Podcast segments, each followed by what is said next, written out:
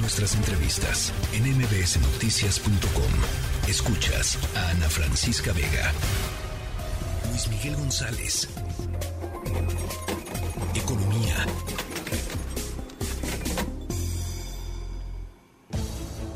Luis Miguel González, hoy quieres hablar de criptomonedas.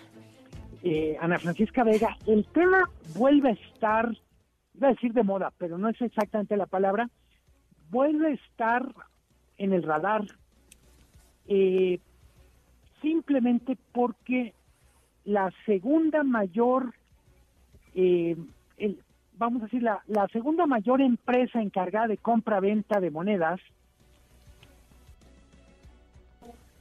sino quebró de una manera escandalosa. Mucha gente que nos estará escuchando, yo diría casi toda, ha oído hablar de Bitcoin, algunos han oído hablar de Ethereum, que es la segunda moneda digital o criptodivisa más relevante, pero junto con estas monedas había dos grandes empresas que se encargan de comprar y vender, de desarrollar el mercado. Una se llama Binance y otra se llama FTX. Pues la novedad es que FTX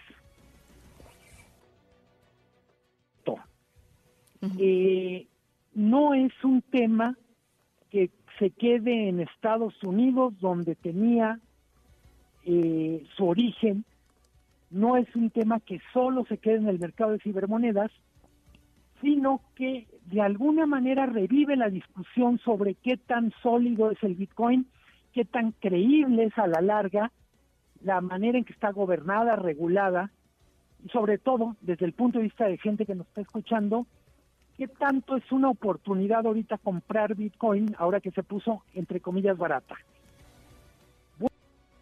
discusión o reflexión la manera en que quiebra FTX eh, es una empresa que llegó a valer 32 mil millones de dólares. Si estuviera en México y cotizara en la bolsa, pues sería una de las 10 más grandes empresas Qué para, para México. 32 mil millones de dólares es muchísimo dinero si lo pusiéramos en términos de reservas de países, de reservas de divisas, pues diría, de América Latina, solo los países grandes tienen en su, en su panza reservas de un banco central mayores a 32 mil millones de dólares. Es muchísimo dinero.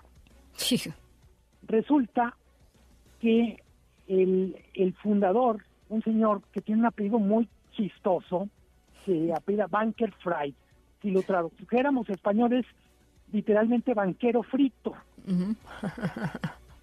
se decía, bueno, es el próximo Warren Buffett, que como todos sabrán, es el inversionista más famoso del mundo, una especie de Lionel Messi del mundo de las inversiones, o un Cristiano Ronaldo, y un rockstar.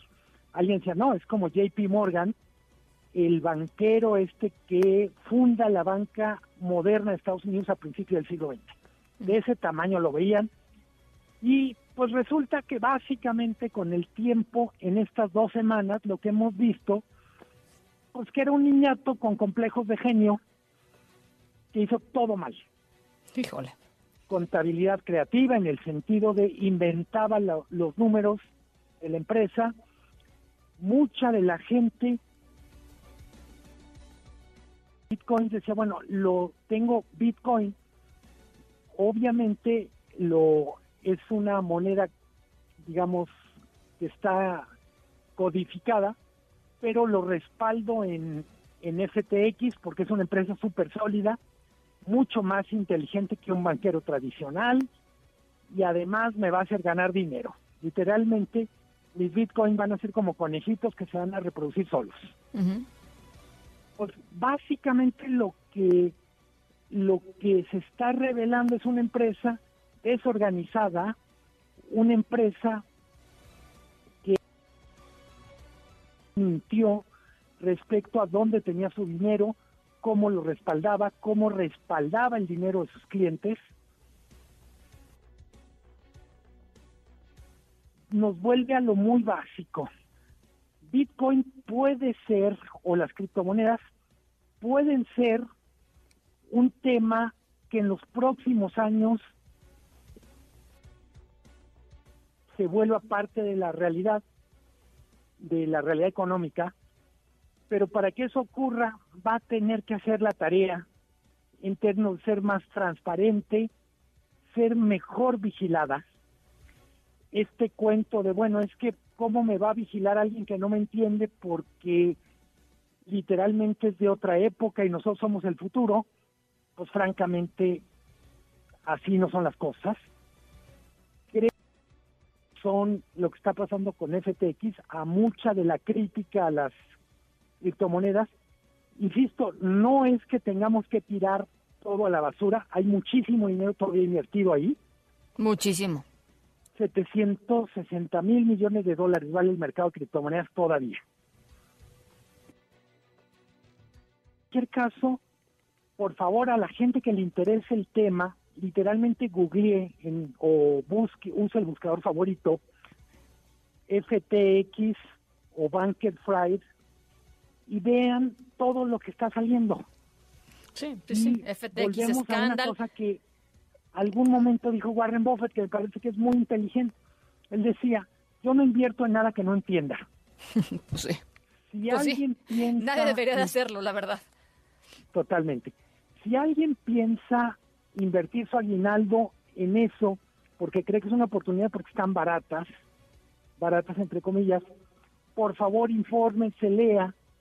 Lo que está saliendo es eh, de información, digamos, en el New York Times, en periódicos serios, Sí, sí, sí, sí, sí. en propios documentos legales, pues nos dan una idea en donde todavía hay mucho charlatán. A- No se entienden, les, los califican de genios. Soy una burbuja. Sí. Eh, Fíjate que, que, que si tú lo buscas, por ejemplo, te metes a Twitter y buscas FTX, de inmediato sale FTX escándalo, FTX, eh, o sea, cualquier cantidad de, de hashtags que tienen que ver con, con, eh, con el fraude, con, con, eh, con el engaño, con el escándalo. Eh, y por otro lado, con, con personas también diciendo, este, ahora es cuando hay que invertir en esto. Y, y, pues coincido contigo, querido Luis Miguel, hay que tener eh, eh, pies de pies de plomo frente a estas cosas, porque claro, pues aquí te están, ¿no? Te- te prometen. Eh, eh, pues dig- digamos hacerte muy rica no en, en- en- muy poco tiempo y con una inversión relativamente pequeña no Eh, y, y lo que puede terminar pasando que es lo que sucedió con, con la pérdida de los, en los últimos meses del Bitcoin es este básicamente que la gente perdió todo su patrimonio por haber invertido eh, en un mercado que no entendía y que no está suficientemente maduro. Creo que eh, igual como dejar, desde mi punto de vista, una conclusión provisional y es, no es que no sirvan, no es que no vayan a estar en el futuro entre nosotros, pero no son para toda la gente y sobre todo cada quien humildemente tiene que hacer una especie de examen de conciencia y decir, de verdad yo soy el tipo de inversionista para este tipo de producto. Hay gente a la que le digo muy bien con eso, que ha perdido hasta la camisa. Hasta la camisa.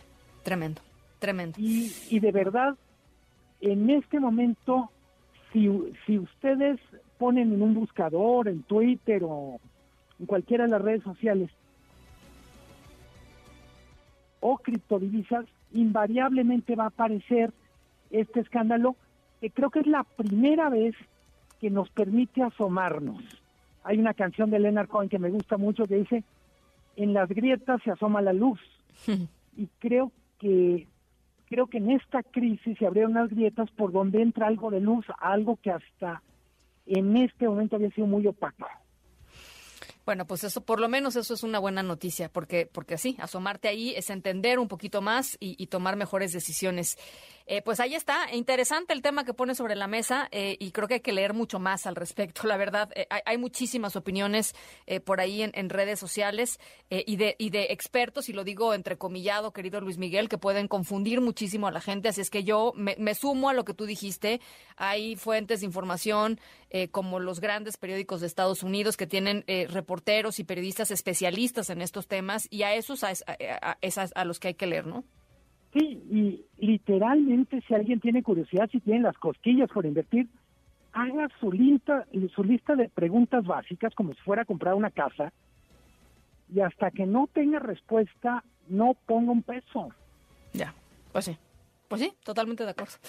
Gracias por la recomendación. mis millones, ah, ¿verdad? Sí, ¿verdad? No, hombre, dónde, hombre. invertirá Ana Francisca? ¿Dónde desinvertirá todo lo que ha tenido en Bitcoin? Eso, exactamente. Pero bueno, ahí está. Gracias, Luis Miguel. Te mando un abrazo. Abrazo muy fuerte, Ana Francisca. Buena tarde. Igualmente, muy buena tarde. La tercera de MBS Noticias.